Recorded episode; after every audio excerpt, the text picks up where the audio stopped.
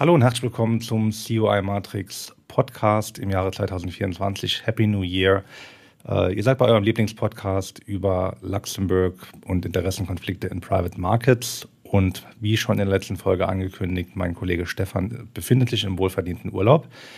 Das bedeutet, gibt kein CUI Matrix, doch den gibt es aber natürlich in einer anderen Form, denn Stefan ist ja der kreative Kopf, der die ganzen interessanten Persönlichkeiten ausgräbt ich habe mir gedacht, warum in die Ferne schweifen, wenn das Gute liegt so nah und äh, habe mir die Abwesenheit von Stefan zunutze gemacht, um mal ein paar ähm, uns sehr nahestehende Personen mal mit in unseren Aufnahmeraum zu nehmen und ähm, auch das Format ein kleines wenig abzuändern. Ähm, ich glaube, wir nennen es COI Matrix äh, Fachgedöns, eine kleine Serie von etwas äh, kürzeren Folgen, wo es eben nicht um ähm, den Werdegang einer Person geht, sondern wo wir ganz, ganz, ganz tief reinsteigen in äh, Nerd-Themen.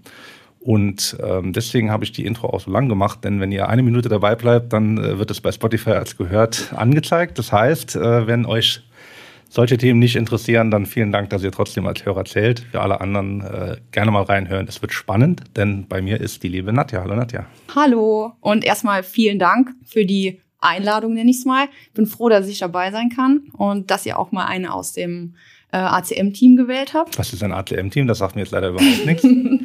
Äh, gehen wir in Medias Res. Was ist dein Interessenkonflikt, Nadja? Hä?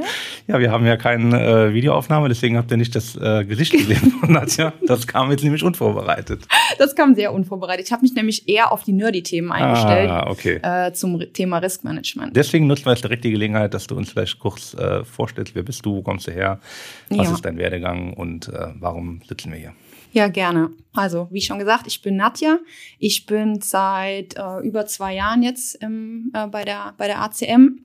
Hab angefangen schon vor zehn Jahren im Fondsbusiness in Luxemburg auch direkt bei der KPMG, also ähnlich wie Nick, im Risk Advisory. War dann da auch vier Jahre, hat auch wirklich einiges gebracht, hat auch sehr viel Spaß gemacht. Ich habe wirklich viel gelernt und war auch so ein bisschen das Fundament für den weiteren Werdegang, würde ich sagen. Dann war aber noch vier Jahren auch Schluss und ich wollte einfach mal die andere Seite sehen. Also weg vom Dienstleister und dann auch wirklich mal zum IFM oder zu einer Third-Party-Menko. Bin dann bei der LRI gelandet, die jetzt unter dem Namen Apex fungiert, war dort dann auch im Risikomanagement natürlich, aber anfangs für die liquiden Assets. Das heißt, ich hatte wenig mit dem alternativen äh, Investment-Business zu tun, bin dort aber dann auch nach anderthalb Jahren dann auch reingeschlittert, was auch heute gut war. Bin sehr dankbar dafür. Äh, ist nämlich doch eine ganz andere, ganz andere Seite vom Fondsbusiness, aber können wir ja später nochmal drauf eingehen, wenn wir auch genauer auf Risikomanagement zu sprechen kommen. War dann dort auch insgesamt wieder vier Jahre. Bin dann zur ACM gekommen, dank Jens. Der hat mich nämlich dann angeschrieben, äh, irgendwann, ob wir mal wieder äh, ein bisschen austauschen können oder mal was essen gehen. Und dann kam es irgendwie, kam eins zum anderen. Mal wieder, weil er das vorher schon so oft gemacht hat. Genau, genau. Ja, ganz dauern. Das ist ganz unverbindlich, Sorry. einfach mal essen gehen. Und dann kam eben eins zum anderen und dann bin ich auch kurz danach schon äh, hier gelandet, bin dann im Risikomanagement auch direkt eingestiegen und bin jetzt als Head of Risk tätig. Genau. Sehr schön. Ja. Das war du hast also immer nur in Luxemburg gearbeitet? Immer nur in Luxemburg. Ich bin direkt nach dem, nach dem Studium, also ich habe äh, angewandte Mathematik in Trier studiert. Und Was bin ist das Gegenteil von angewandter Mathematik? Theoretische Mathematik? Theoretische Mathematik, wirklich, gibt's das auch? Sagen. Die gibt es auch wirklich, aber ich glaube in Karlsruhe. Ist das noch spannender? Vielleicht eher noch ein bisschen Okay, ja, ja. Ein bisschen trockener, würde ich mal sagen. Ja, na gut, aber wenn ihr das studiert und das spannend findet, schreibt gerne in die Kommentare. Gerne. Okay, also in Trier studiert und dann, warum arbeitet man dann nicht in Trier? Blöde Frage für den einen oder anderen, der vielleicht nicht aus der Großregion kommt. Ja, es war auch eigentlich, also mein Plan war es nie, Risikomanager zu werden, so. bin ich ganz ehrlich. Mein Plan war immer schon, Mathematik zu studieren. Das habe ich schon als kleines Kind zu meinem, zu meinem Vater gesagt. Aber ich wollte eigentlich im Bereich der Forschung arbeiten. Ah, okay. Hatte mich dann auch beim Fraunhofer Institut beworben. Die haben allerdings abgelehnt, äh, da die sich auf Doktoranden spezialisieren. Krass. Das heißt, man hat dort eigentlich nur Einstiegschancen, wenn man auch dort promovieren will. Aber Promotion okay. kam für mich erstmal nicht in Frage. Das heißt, wenn die nicht abgelehnt hätten, wäre es jetzt in, wo ist es, Mannheim oder in München oder? Da in Saarbrücken. Saarbrücken auch. Okay, Gibt's ja, auch, ja, aber wahrscheinlich so. eher Richtung München wäre es gegangen. Okay. Also nicht in Luxemburg. Genau. Und beworben hatte ich mich auch außerhalb von Luxemburg. In Frankfurt hatte ich ein Gespräch bei äh, einer Big Four und habe mich aber dann am Ende für Luxemburg entschieden. Okay. Ja.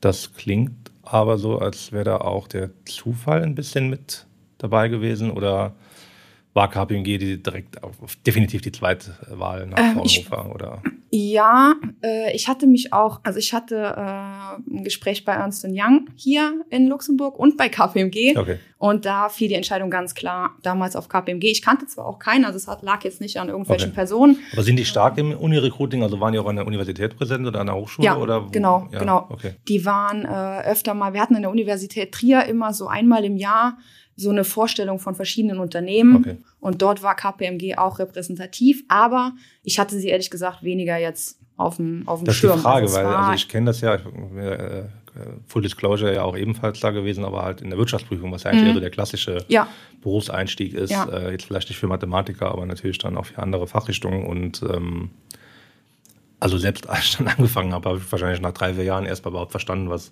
dass es Risk Advisory gibt Ja. und äh, was die machen. Und Mhm. äh, das ist ja dann umso besser, dass sie dann auch tatsächlich die jungen Talente da ähm, finden und auch hoffentlich immer noch in ausreichender Anzahl ja. weiterhin finden. Also es war eigentlich eher so, was machst du, wo fängst du an? Und klar, dann ist machen? natürlich, ja, ja, ich würde wieder, also ich, äh, ich kann auch die Leute verstehen, die direkt zum äh, IFM beispielsweise gehen, haben wir auch welche bei uns im Team. Aber ich finde, um einen großen, ganzen Überblick zu bekommen, würde ich äh, immer wieder bei einer Big Four anfangen. Auch einfach diese Stressresistenz, die man dort irgendwie, die man lernt, ähm, ins kalte Wasser geworfen zu werden, dann auch vielleicht mal irgendwo ein Secondment zu machen. Das sind einfach Dinge, die, glaube ich, kann nur äh, eine Firma wie eine, eine Big Four Okay. in dem Maße äh, bieten. Also, wir beginnen das neue Jahr mit ganz viel Liebe. Grüße gehen raus an, an alle Big Four und natürlich auch die Next Ten oder wie viele es sind in dem Bereich, äh, weil man kann viel schimpfen, wie man immer möchte. Und ich glaube auch gerade jetzt mit Wirecard äh, und Co. ist auch, glaube ich, das komplette äh, Konstrukt. Gibt ja auch, glaube ich, ein paar Reportagen, wo die dann auch so ein bisschen als die Evil vorbeschrieben werden. Äh, kann man sehr viel unken, aber ich denke mal, äh, was da für die Ausbildung und für die Mitarbeiter und Talent, ähm, Ja. den Talentpool allgemein in der Region getan wird, das ist definitiv ohne Zweifel ähm, herausragend. Ja, uns ist halt international. Das Richtig. ist halt wirklich ein riesen Asset. Also allein Außer dein Team Sprache. oder das war auch international? Team war auch international. Also ich war eine der wenigen Deutschen zu Beginn. Nachher äh, kamen schon ein paar Deutsche mehr noch dazu. Aber am Anfang, äh, in meinem Team jetzt, äh, waren überwiegend Franzosen, Belgier und auch viele Italiener. Ja. Okay. Also du arbeitest jetzt schon relativ lange bei einem AIFM, ähm, also Ja. nicht bei dem gleichen, aber in der Branche, sagen wir mal. Ja. Äh, wann war denn für dich klar, dass du zum, also war das klar, nach ein paar Jahren will ich wechseln und dann aber zum AIFM oder hast du eher gesagt, ich will wechseln, kann aber auch Bank, kann auch Versicherung sein, kann auch was anderes sein, Hauptsache Financial Institution im weiteren Sinne und dann ist es aber einfach AIFM geworden. Also wie war dann deine Denke an der Stelle? Ja, also es war eher Variante 2. Also es war Zufall, dass es zum IFM ging. Ähm, ich muss gerade selber mal überlegen.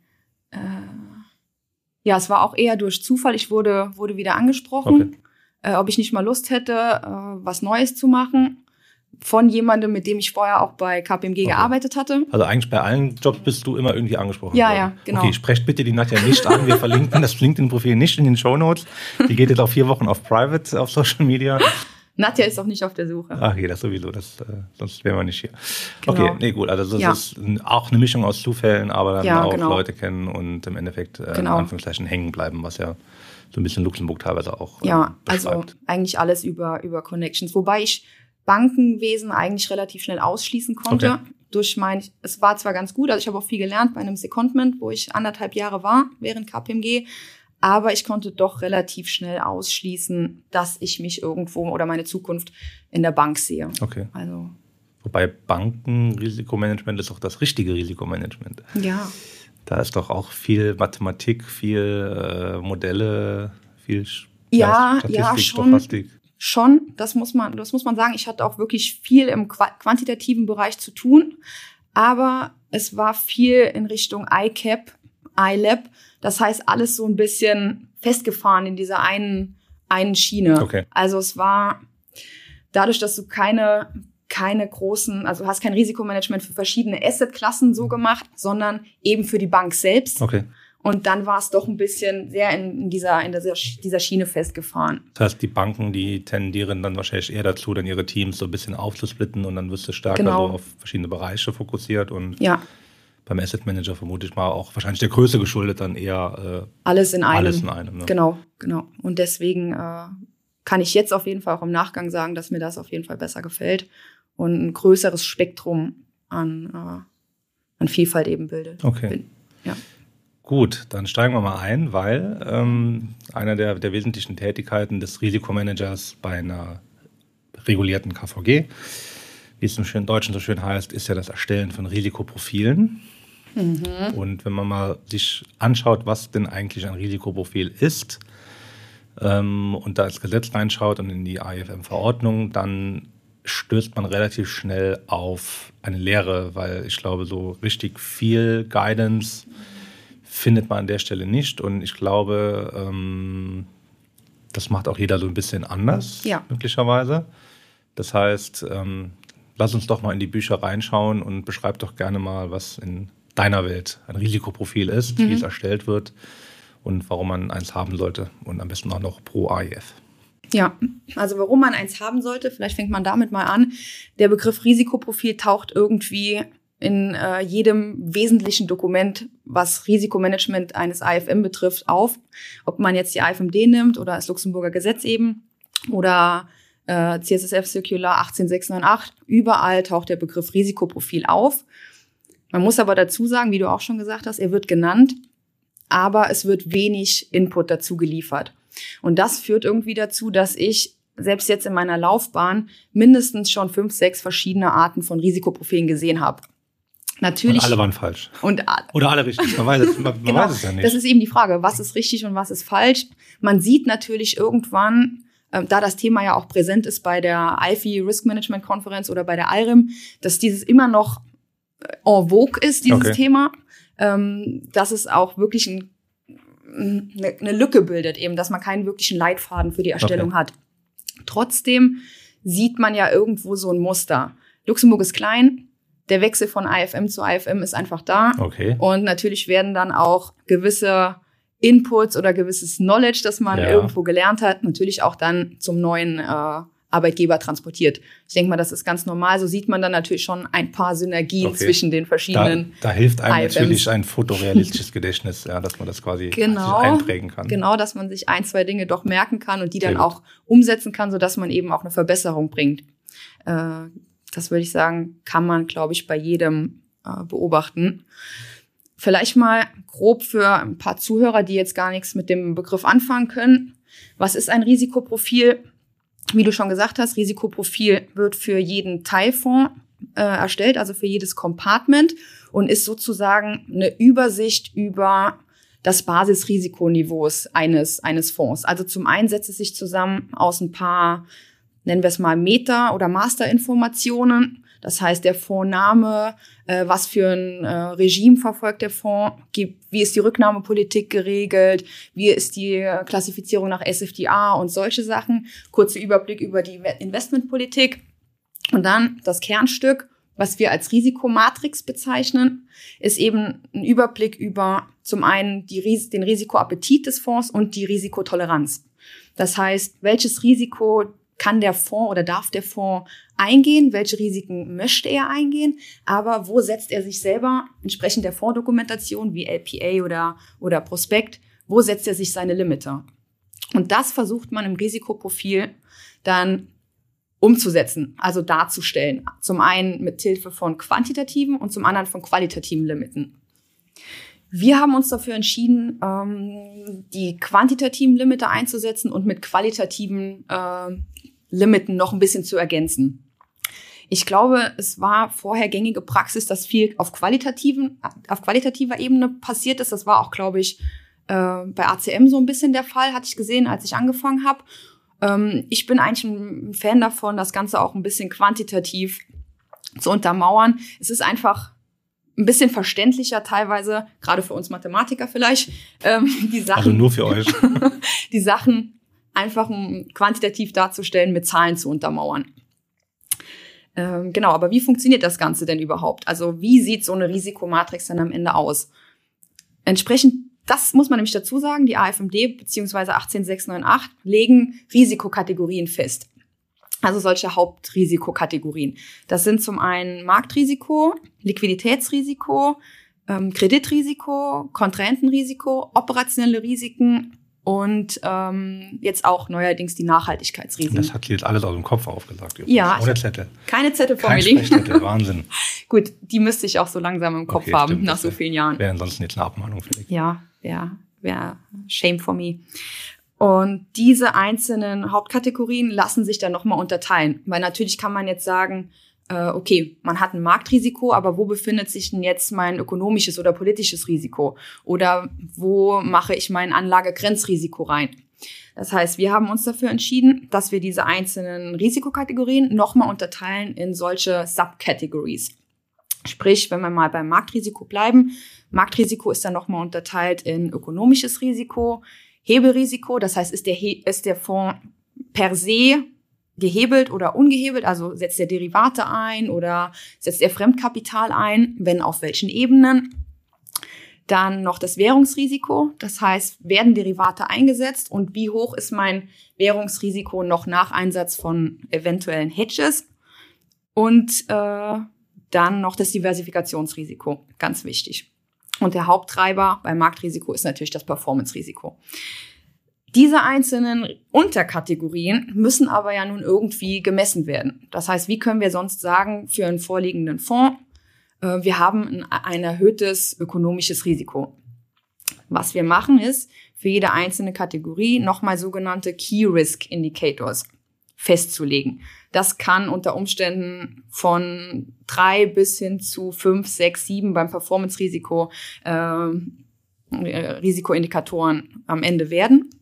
Und die sind dann entweder quantitativ zu messen oder qualitativ zu messen. Vielleicht mal ein kurzes Beispiel, dass jeder vielleicht mal so, ein, so eine Idee hat, wie das Ganze abläuft. Genau, vielleicht mal anhand eines Beispiels ähm, nehmen wir einfach mal das ökonomische Risiko. Angenommen, der Fonds darf laut Fondsdokumentation in ganz Europa äh, investieren. Jetzt ist es natürlich schwierig zu sagen, okay, wird er eher in den skandinavischen Ländern, wie beispielsweise Schweden, Norwegen, investieren oder vielleicht eher in Ländern wie Portugal, Italien, wo natürlich die ökonomische Situation doch etwas anders aussieht als jetzt beispielsweise in Schweden oder auch in Deutschland. Aber wir haben noch Kapitalmarktunion. Äh, das genau. kann ja auch nicht sein. Ja. Unterschiedliche ökonomische Vorzeichen in Europa.